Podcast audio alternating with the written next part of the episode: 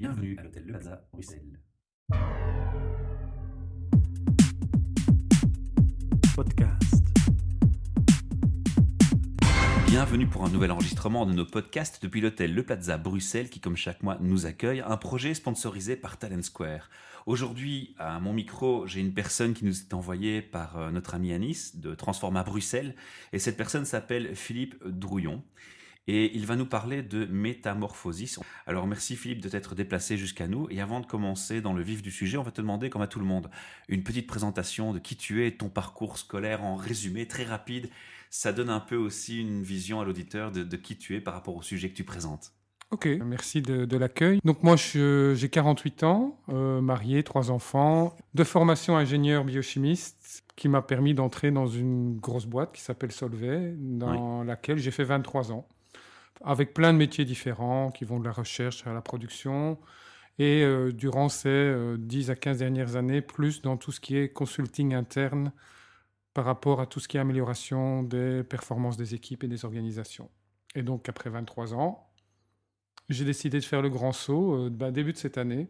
Progressivement ou en une fois? Je veux dire, tu es passé par un statut indépendant complémentaire ou? Alors, euh, ça fait partie Question de la petite histoire. Euh, non, non, pas du tout. Euh, J'avais créé un statut d'indépendant complémentaire, croyant que je pourrais me trouver du temps pour progressivement passer euh, Hmm. d'une activité à l'autre. Et en fait, j'y suis jamais arrivé parce que je voyageais beaucoup et qu'il n'y avait pas de place pour euh, tester. Et donc, je me suis dit, bon, si tu as envie de le faire, il, y a- il faut faire un choix il faut faire un choix, il faut couper le cordon et, et te lancer. Quoi. Et c'est Mhm. ce que j'ai fait, oui. Et ça, c'était il y a combien de temps? Euh, au 1er janvier de cette année. D'accord, donc c'est tout, tout, Ouais, tout récent. tout frais. Alors, tu vas nous dire un peu quelle activité tu as privilégiée pour te lancer et euh, couper le cordon, comme tu dis. Mhm. Un bel exemple aussi pour ceux qui ont peur d'entreprendre. Aujourd'hui, nous écoutent et ils ont peut-être envie d'être, ils seront peut-être motivés aussi par ton témoignage de faire la même chose s'ils hésitent encore.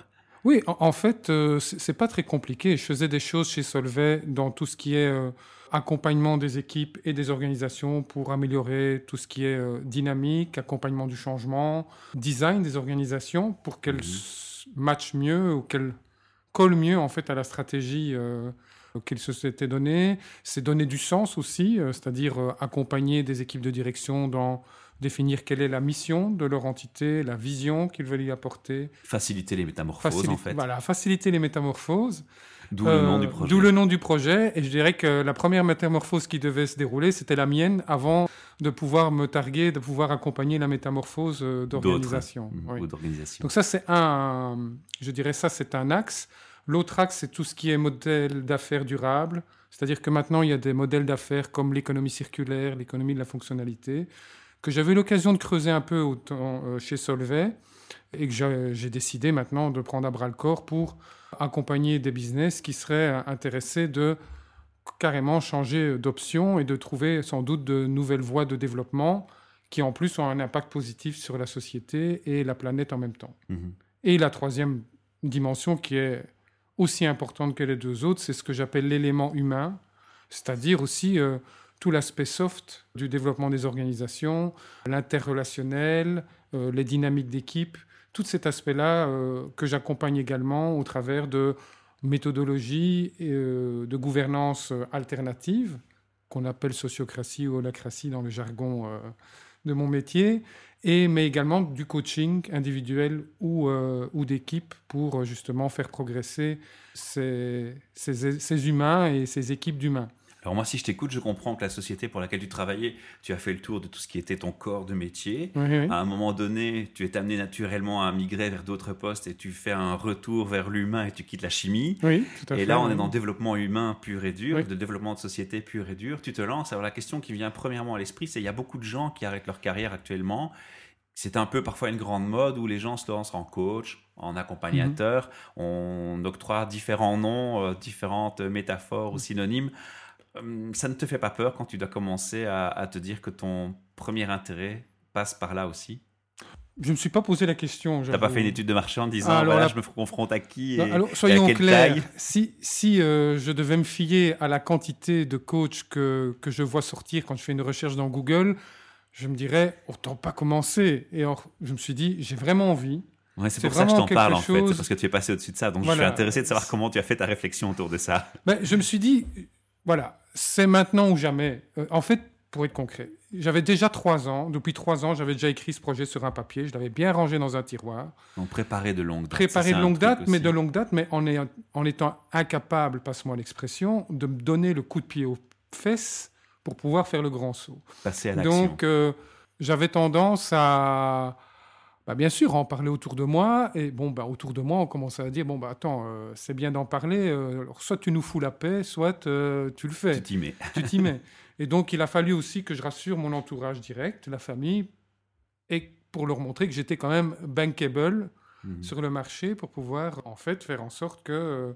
il y a moyen de continuer à nourrir la famille en changeant complètement de, de direction.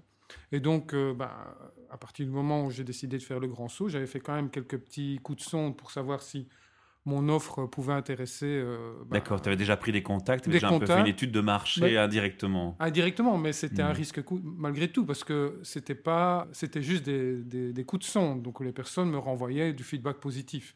Mais ça n'allait pas au-delà de ça. Entre donner un feedback positif et passer à l'acte et signer un contrat avec moi, c'est souvent là que euh, le pourcentage de concrétisation devient très bas. Donc, je prenais malgré tout un risque, mais c'est vraiment l'envie qui, a, qui était au-dessus. C'était aussi euh, l'envie d'avoir euh, allez, une autre qualité de vie, rééquilibrer certaines choses aussi dans ma vie. Vie privée, vie professionnelle. Tout à fait. Mhm. Alors, une parenthèse importante, parce que c'est un événement qui revient souvent au micro, mhm. surtout pour l'indépendant on se dit souvent démuni quand on commence tout seul, par toujours bien accompagné. Ça explique justement le fait que tu as adhéré, tu as adhéré dès le départ à, rejoindre Transforma Bruxelles ou c'est venu plus tard? C'est une réflexion qu'on t'a fait plus tard ou? C'est en fait, euh, je me suis lancé comme, indépendant tout seul et en fait, je me suis assez vite rendu compte que je ne pouvais pas bosser tout seul. J'ai besoin d'être en réseau avec d'autres personnes, de développer des collaborations.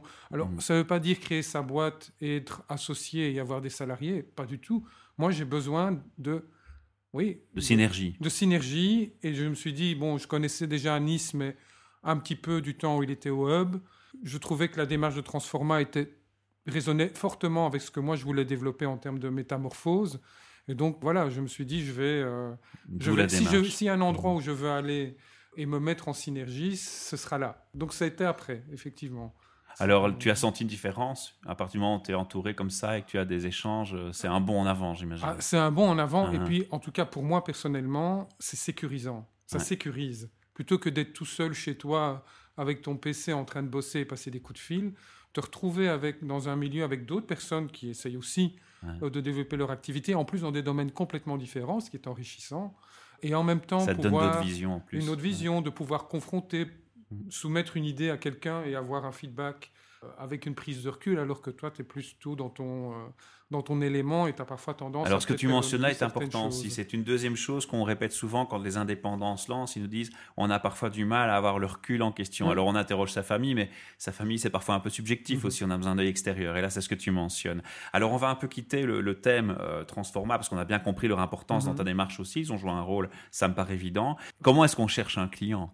Comment est-ce qu'on cherche un client Ton activité. Euh, on le fait d'abord par, euh, par personne interposée. Donc le réseautage. Le réseautage mhm. et le bouche à oreille. Et qu'est-ce qui t'interpelle? Tu entends une problématique, un besoin qui se manifeste comment? Comment ce besoin se manifeste?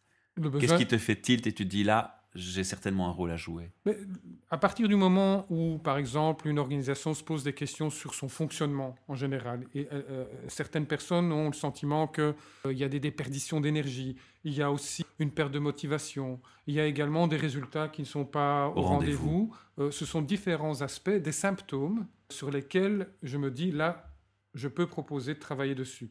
Je dis bien symptômes, parce que les causes racines, les causes fondamentales peuvent être, complètement différentes. Mais justement, donc c'est-à-dire que je ne vais jamais présenter mon offre globale à un client, en tout cas pas tout de suite.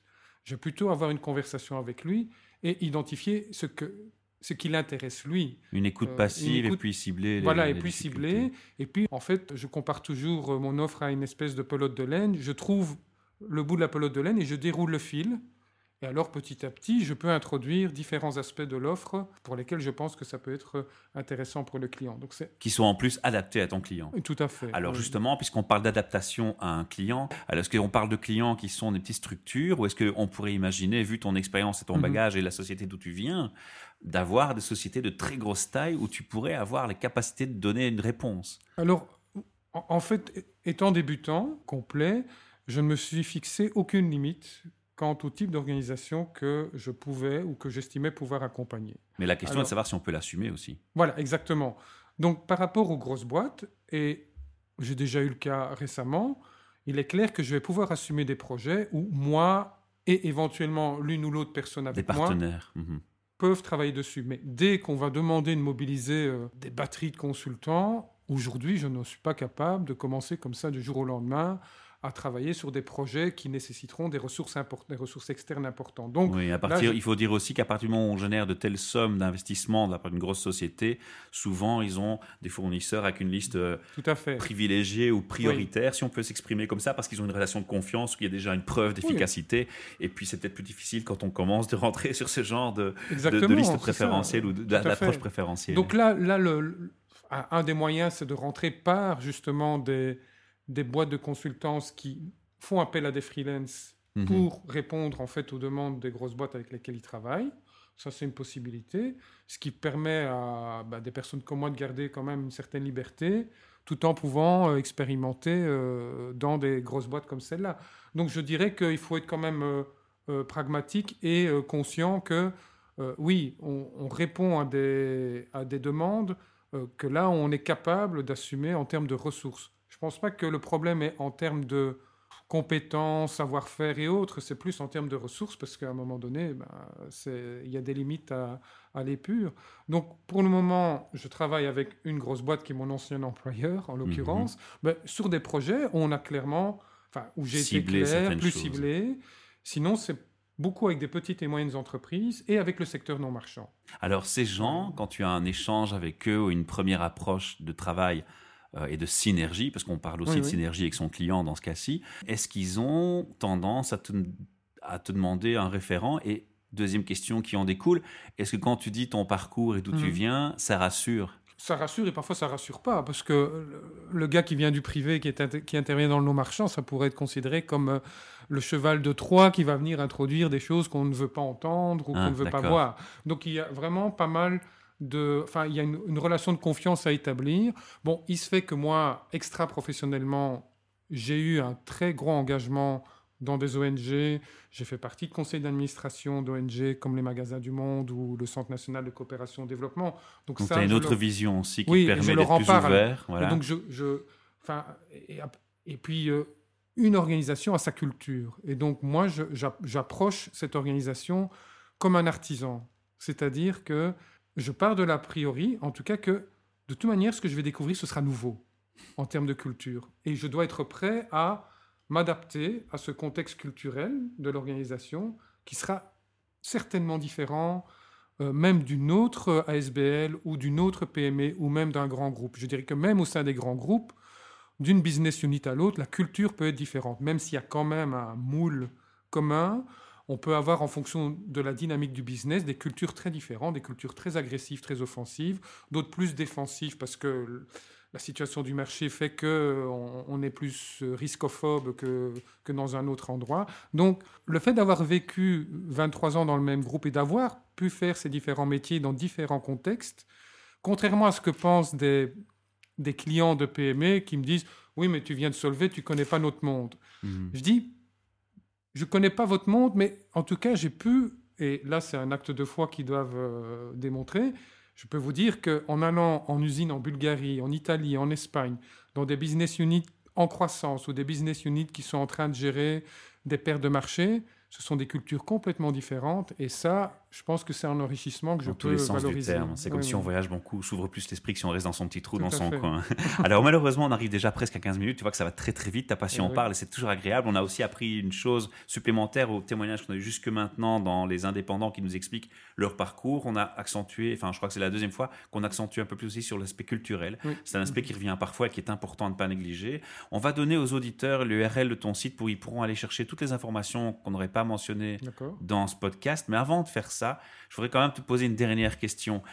Quelle est la plus grosse difficulté que tu as rencontrée jusque maintenant? Par rapport à un client et une attente. Est-ce que tu as une anecdote ou quelque chose qui te, que tu peux raconter qui, qui te fait dire voilà, ça c'était vraiment un challenge et c'est quelque chose qui peut être récurrent euh, quand on a affaire à, à, un objectif de métamorphoser les sociétés ou les organisations? La démotivation, euh, l'absentéisme sont des choses qui sont, qui sont récurrentes ou on n'est pas du tout dans, dans ce type de critères? Non, je pense que c'est vraiment la, zone de confort dans laquelle les personnes se sont installées et qui n'est pas toujours évidente à, faire quitter. À faire quitter. C'est vraiment la, ça. La réfraction au changement. Oui, c'est ça. Mhm. Et, et, c'est une phrase bateau en même temps. Donc il faut vraiment comprendre aussi les causes sous-jacentes de cette résistance au changement. Parce que tout individu a, a, probablement de bonnes raisons pour lui de ne pas sortir de cette zone de confort ou de ne pas aller dans cet inconnu qui peut-être l'insécurise beaucoup. Et donc, il faut vraiment bien saisir cela. Pour avoir une euh, chance de réussir à changer. voilà, de changer. Il ne faut pas uniquement s'appuyer sur les ce qu'on appelle en anglais les early adopters, qui, euh, eux, vont de toute manière euh, filer parce que l'organisation, elle ne va pas tourner qu'avec cela.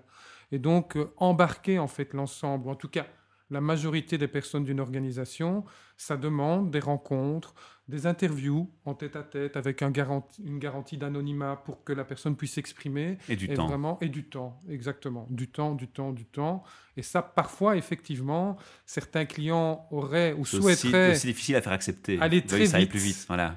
Mais on peut aller très vite, mais avec euh, le risque qu'à la fin, ce changement, pas. oui, et que le changement n'aboutisse pas, et que à un moment donné, ça va être vraiment énergivore pour l'organisation et les dirigeants, parce qu'ils vont devoir mettre une énergie pour maintenir ce système en, mode change, changement, qu'à un moment donné, il suffit qu'ils relâchent la pression pour que le système revienne, ou en tout cas se réoriente vers la situation précédente. Mhm. Donc, vraiment, de bien ancrer le changement, c'est à la fois une question de méthodologie et de planification, mais aussi une question de vraiment euh, embarquer l'ensemble des, êtres humains qui sont euh, actifs dans l'organisation, et pas uniquement le personnel, mais également les parties prenantes, mhm. c'est-à-dire les, les, clients, les fournisseurs. Donc il faudra vraiment prendre garde. C'est un environnement, il faut tenir compte de l'environnement. Tout à fait, voilà. Et donc mhm. j'insiste toujours beaucoup pour adopter une approche que j'appelle systémique, c'est-à-dire c'est une organisation, c'est un écosystème qui est surtout, oui, concentré sur euh, l'organisation elle-même et ses, et ses collaborateurs, mais également et surtout avec euh, d'autres acteurs qui sont en lien plus ou moins étroit avec cette organisation-là. Une belle euh, phrase de conclusion, et donc je vais t'inviter maintenant à donner l'URL de ton site qu'on mettra de toute façon en dessous de l'article. Oui, donc euh, l'URL est métamorphosis-consult, C-O-N-S-U-L-T, .jimdo.com. Voilà, et comme on le mettra en dessous, il n'y aura pas de problème, de toute façon. Merci pour ton temps, pour, partage, pour le partage de ta passion qu'on entend clairement. On espère que cet enregistrement et ce témoignage donnera envie à d'autres personnes de se lancer dans l'aventure et de créer son entreprise aussi, avec leurs compétences et leurs objectifs. À bientôt. À bientôt. Podcast.